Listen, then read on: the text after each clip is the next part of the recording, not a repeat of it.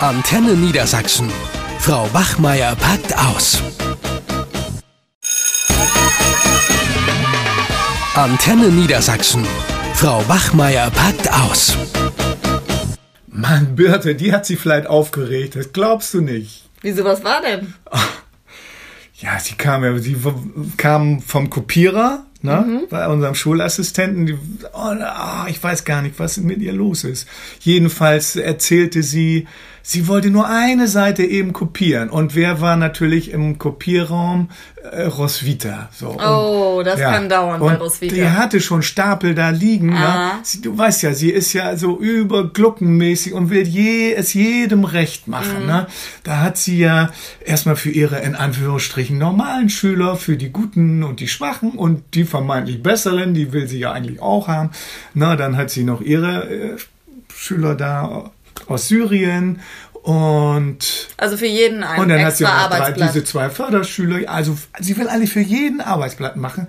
Und da kannst du dir vorstellen, da ist sie drei Stunden im Kopierraum und du kannst ja Gefühlt. Ja, drei gefühlte Stunden. drei Stunden. Und du kannst nichts machen. Ich kann das auch verstehen, dass Birte sich aufgeregt hat. Ja, wir haben ja nur zwei Kopierer, da bleibt die Zeit natürlich knapp. Ne? Aber sie wird sich nicht nur darüber aufgeregt haben, dass es so viel Zeit gekostet hat. Ich kenne doch äh, Birte.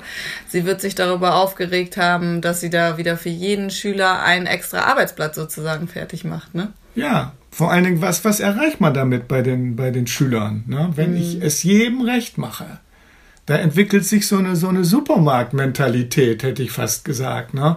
Dass ich äh, gehe in die Schule und denke, wo, welches Arbeitsblatt kann ich denn jetzt mal nehmen? Ich nehme mal das und so.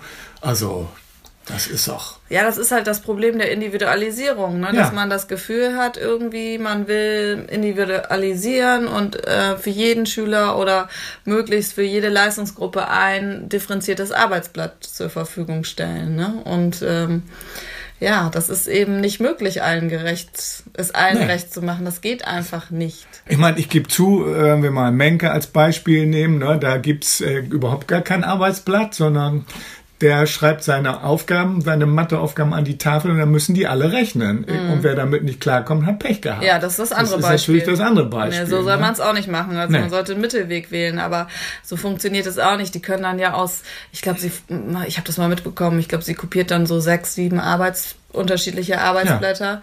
Ähm, Ob es dadurch wirklich besser wird, äh, ist die Frage, ne? Dass sie dann dadurch wirklich individualisiert, ich weiß es ja nicht. Und vor allen Dingen, wie willst du das auch zuteilen? Da beginnt ja schon das Problem. Können die Schüler sich selber gut einschätzen, dass sie wissen, welches Arbeitsblatt sie nehmen?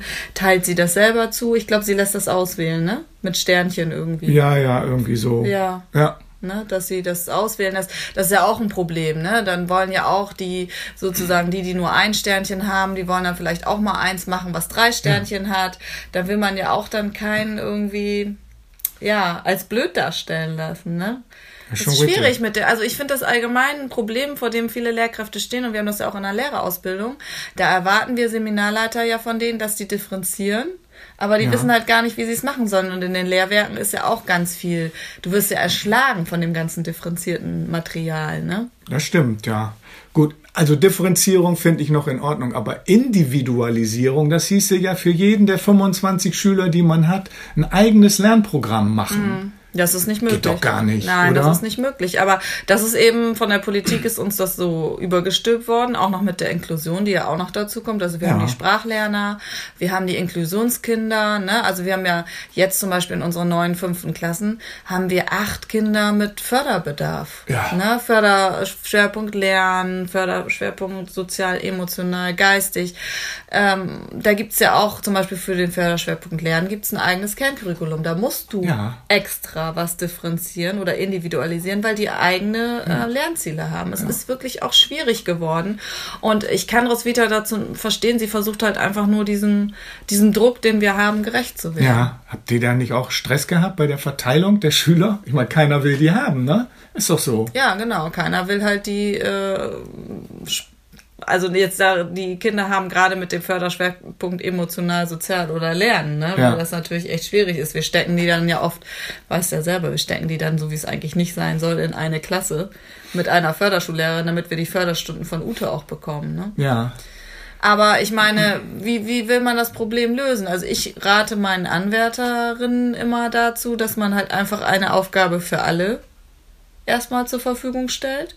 Und dass man eben dann ein Hilfsangebot für Leistungsschwächere bereitstellt. Ne? Also Mhm, die bekommen vielleicht zusätzliche Tippkarten und Leistungsstärkere bekommen eine Zusatz- oder Extraaufgabe. So, und dann muss man aber natürlich gu gucken, wenn ich Sprachenlerner drin habe, dann muss ich das, den Arbeitsauftrag, den regulären Arbeitsauftrag, wenn es zum Beispiel ein Text ist, natürlich für die vereinfachen. Genauso, Mhm. wenn ich jemanden mit geistig, geistiger Entwicklung oder mit dem Förderschwerpunkt lernen, für die muss ich natürlich dann nochmal extra individualisieren. Aber ich kann nicht für jeden einzelnen Schüler individualisieren. Ja, ja. Also man hört schon von meinen Erklärungen, es ist wirklich kompliziert. Naja, die Frage ist nur, wie sieht das aus mit der Disziplin in den Klassen? Ne? Also das ist ja auch noch wieder ein Problem, wenn die zu viele, ja, Freiheiten und alleingelassen werden beim Arbeiten. Ne? Jeder hat so seinen, sitzt vor seinem eigenen Arbeitsblatt, kommt Aber wie damit willst du das vielleicht lösen, klar. wenn du alleine in der Klasse bist? Ja, war ich. Wie willst du, Das wie will, willst du dich da, du kannst dich ja nicht hier zu jedem Einzelnen hinsetzen und mit dem die Aufgaben bewältigen. Das Ja. ist ja eben das Ich meine, wir wissen, gut, das wissen wir ja auch mittlerweile, äh, dass Frontalunterricht erst recht nicht äh, funktioniert. Ne? Wenn ich vorne stehe und will einen Satz sagen, werde ich doch schon dreimal unterbrochen. Ja, deswegen kannst du ja ja auch gut nicht. mit Methoden. Ne? Also ich würde immer sagen kooperative Methoden, bei denen du die Schüler leistungsheterogen zusammensetzen kannst. Ne? Da können die sich gegenseitig unterstützen, viel Murmelphasen, viel Partner. Also dass du auch wirklich versuchst, durch Methoden Think, Pair, Share, ne? indem sie sich das erst Ja. alleine, dann gemeinsam aneignen, da kannst du ja auch ganz viel erreichen. Du sollst ja als Lehrkraft auch nicht die ganze Zeit, weil dann bist du ja wieder du, du, du, du, du. Du musst ihnen ja auch ein bisschen was zutrauen, dass sie das alleine bewältigen können. Also ich sah letztens mal irgendwie ein tolles Foto in der Zeitung. Da saßen 500 Schüler gefühlt, also bis zum Horizont hockten die unter freiem Himmel, äh, was bei uns ja gar nicht möglich ist bei unserem norddeutschen Wetter. Und äh, saßen da immer zu zweit an einem Tisch und machten Matheaufgaben. Weißt du, wo das war? Nee. In China. Na toll. Gut, jetzt Was ist- für ein Beispiel. Da ist- klappt das alles ganz Ja, wunderbar. da klappt das alles, aber da ist es natürlich auch extrem. Ne? Ja. Also da hast du ja gar keine Freiheiten, musst von morgens bis abends nur schuften. Sowas wollen wir natürlich auch nicht. Ne? Nee, das ist natürlich das andere aber Extrem. Man sieht natürlich, das größte Land äh, mit den meisten Einwohnern auf der Welt macht es ganz anders als wir. Ja. Ne? Also deswegen, manchmal muss man auch drüber nachdenken, ob das, was wir so machen, auch immer wirklich äh, gut und richtig ist. Ja, Oder aber was, wozu es führen kann. Es gibt ja kein Patentrezept. Es werden Fortbildungen besucht. Wir hatten jetzt gerade erst wieder Fortbildungen, die konnten uns auch nicht sagen, wie man jetzt besser individualisiert oder auf diese heterogenen Lerngruppen eingehen kann. Keiner weiß es eigentlich. Roswitha macht so, Menke macht es noch so, wie wir es früher gelernt haben. Einige machen es vielleicht mit der Dreifachdifferenzierung.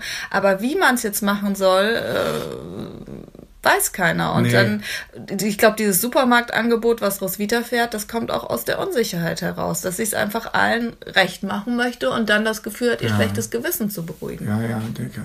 Ja, es ist auch irgendwo aber ja auch ine- ineffizient. Also deswegen, ich denke immer noch mal an dieses Bild aus China.